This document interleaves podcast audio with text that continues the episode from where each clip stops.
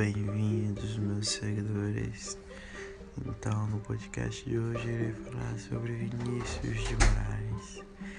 Ah, cara, quem é Vinícius de Moraes? Vinícius de Moraes não é nada menos que um escritor, pintor, filósofo da década de 39.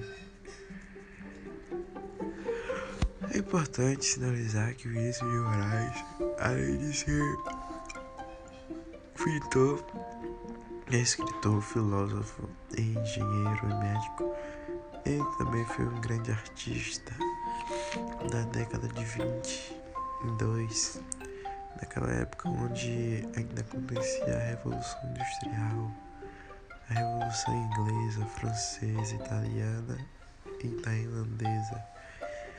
Ele também foi na Índia, produziu os elefantes, cavalos, jegues, jumentos. E é de extrema importância nós sabemos o quanto ele foi significante para a nossa história, o quanto ele significa para o nosso hoje, para o nosso passado, para o nosso futuro, para o nosso presente. E com isso eu finalizo a minha participação exclusiva desse podcast com um patrocínio exclusivo também do Colégio Sede de Jalma. Então, muito obrigado por você, ouvinte.